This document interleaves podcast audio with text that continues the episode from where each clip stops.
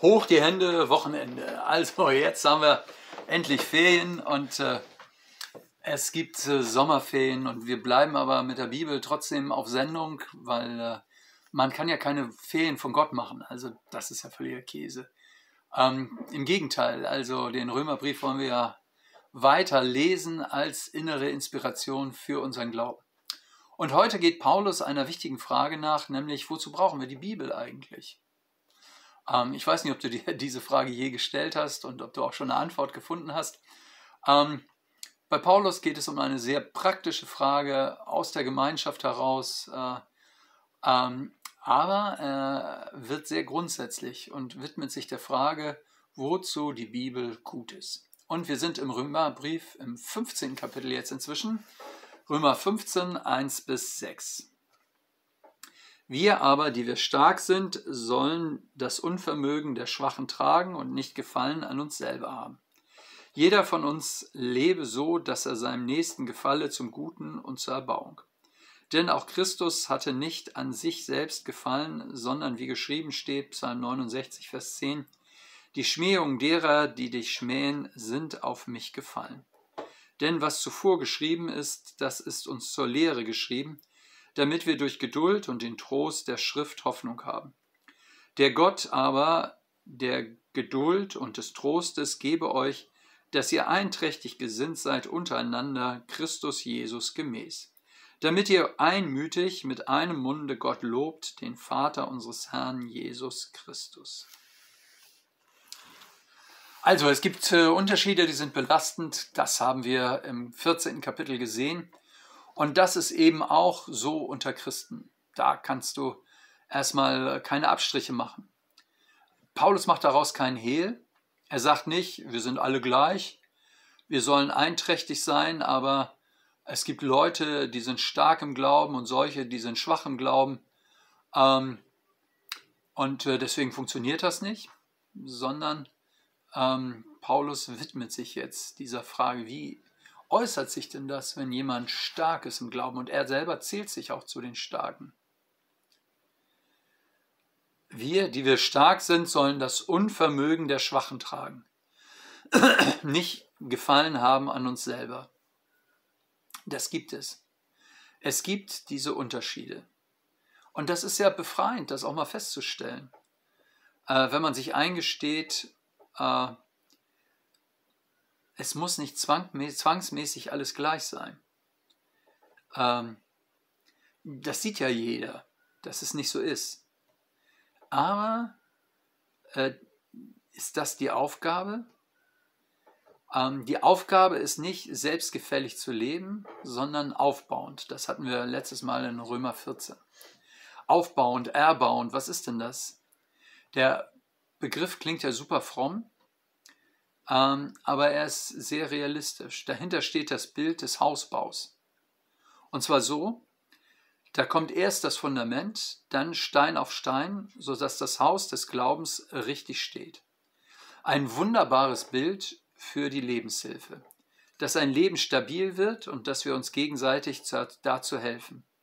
Und dann sagt Paulus, schaut, Jesus ist nicht nur unser Vorbild, auch in seinem Verhalten, wie er uns damit äh, dient, sondern er kommt aus Gottes Ewigkeit und gibt alle Herrlichkeit preis. Er wird immer unser Diener sein und geht hinein in den Schmutz und in den Dreck, um uns da rauszuholen.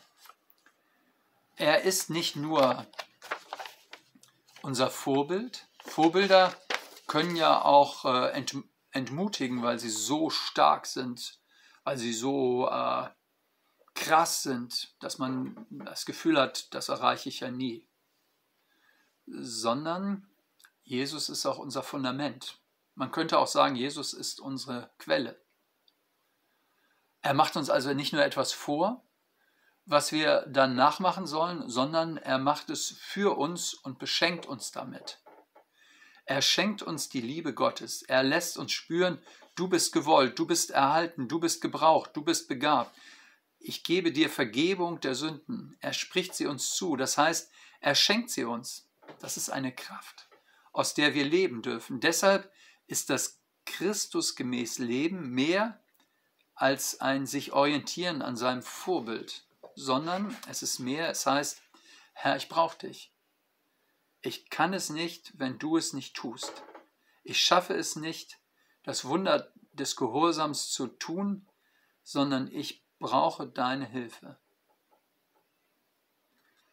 Und dabei hilft die Bibel so wesentlich, sagt Paulus. In Vers 4 sagt er, denn was zuvor geschrieben ist, das ist uns zur Lehre geschrieben, damit wir durch Geduld und den Trost der Schrift Hoffnung haben. Also er spricht hier vom Alten Testament, von dem, was wir das Alte Testament nennen. Das Neue Testament entsteht ja gerade. Und er äh, schreibt es, äh, das Neue Testament ja gerade erst selbst. Und damals hatten sie das Alte Testament. Ähm, und viele Christen verachten äh, oder kennen das Alte Testament nicht. Muss man doch nicht kennen, oder? Hauptsache, es geht doch um Jesus. Und das ist ein großer Schaden. Was zuvor geschrieben ist, sagt er, das ist uns zur Lehre geschrieben, damit wir durch Geduld und den Trost der Schrift Hoffnung haben. Die Schrift bringt uns zweierlei bei, nämlich Geduld. Ähm, Geduld ist nichts Schlappes, sondern Geduld heißt eigentlich Tragfähigkeit, darunter bleiben, belastbar sein. Das ist eine total wichtige Eigenschaft, die wir im Leben ständig brauchen. Das Leben ist ja kein Kinderspiel. Niemand äh, bleibt es erspart, dass es im Leben Belastungen gibt. Wenn dann alles wegbricht, weil keine Tragkraft da ist, dann merken wir, wie unser Leben sich äh, selbst äh, auflöst. Und versteht ihr, das ist gerade ein Problem von uns verwöhnten Menschen. Wenn man sich viele Wünsche sehr schnell und leicht erfüllen kann, dann verliert man die Widerstandskraft. Dann bricht es schnell weg, dann kann man nicht aushalten, dann hat man keine Tragkraft. Deshalb ist das so wichtig, das Alte Testament zu lesen und zu sehen, wie Gottes Geschichte mit den Menschen aussieht. Und die ganzen Enttäuschungen, die da kommen, auch das ganze Böse, was Menschen tun und wie Gott in Gericht und Gnade äh, in, in seiner Treue weiter mit diesen Menschen unterwegs ist. Und indem wir das kennenlernen, wird die Tragkraft unseres Lebens gestärkt. Also Geduld heißt Tragkraft. Nach der Geduld kommt der Trost der Schrift. Trost heißt wörtlich Ermutigung. Dann könnt ihr nicht nur Tragkraft gewinnen, sondern ihr fasst Mut zum Leben. Äh, dass man nicht mehr Aufgaben, äh, dass man nicht mehr Aufgaben aufgeben muss und schlapp machen muss, weil man plötzlich weiß, Gott hält an mir fest. Wenn irgendwer bezweifelt, äh, dass, zwei, dass das zwei notwendige Dinge sind, dann weiß ich nicht, wo er lebt, in welchem Parallelkosmos er sich bewegt. Deswegen ist die Bibel so wichtig. Sie gibt uns Hoffnung, also Geduld und Trost. Ähm, deshalb ist Bibellesen so wichtig. Paulus redet vom Alten Testament. Ja, die ganze Bibel gehört zusammen. Man versteht das Neue Testament nicht, wenn man das Alte nicht kennt. Ja, man versteht Jesus nicht, wenn man das Alte nicht gelesen hat.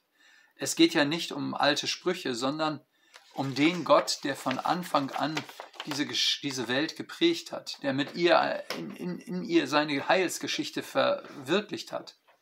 In Gehorsam und Ungehorsam, Sieg und Niederlage war er mit seinen Leuten unterwegs und ist zu seinem Ziel gekommen.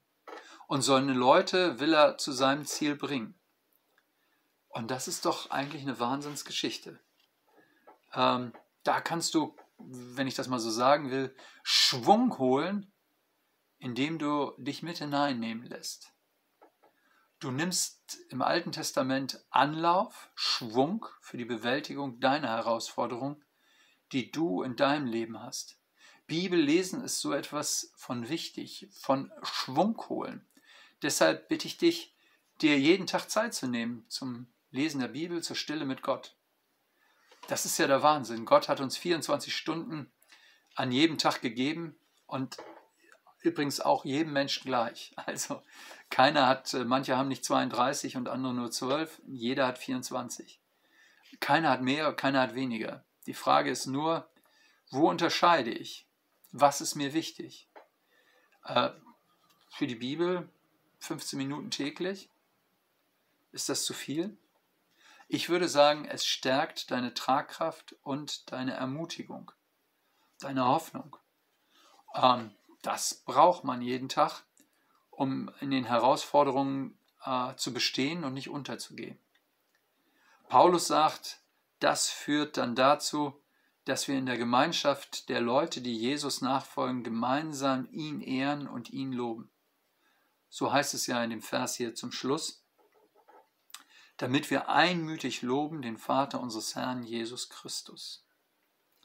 Verrückt nach Römer. Also, wenn wir äh, Römerbrief lesen und uns darüber austauschen, dann ist es das Beste, was wir tun können. Das äh, stärkt unsere innere Kraft. Und diese innere Kraft brauchen wir in den Herausforderungen des Lebens. Ihr Lieben, ähm, ich würde sagen, die Ferien sind eine gute Zeit, um äh, damit äh, auch äh, intensiv weiterzumachen. Deswegen Nächste Woche geht es weiter. Dann haben wir schon den 26. Juli. Bis dahin gute Erholung, viel Freude beim Bibellesen. Macht's gut, euer Pastor Hardy.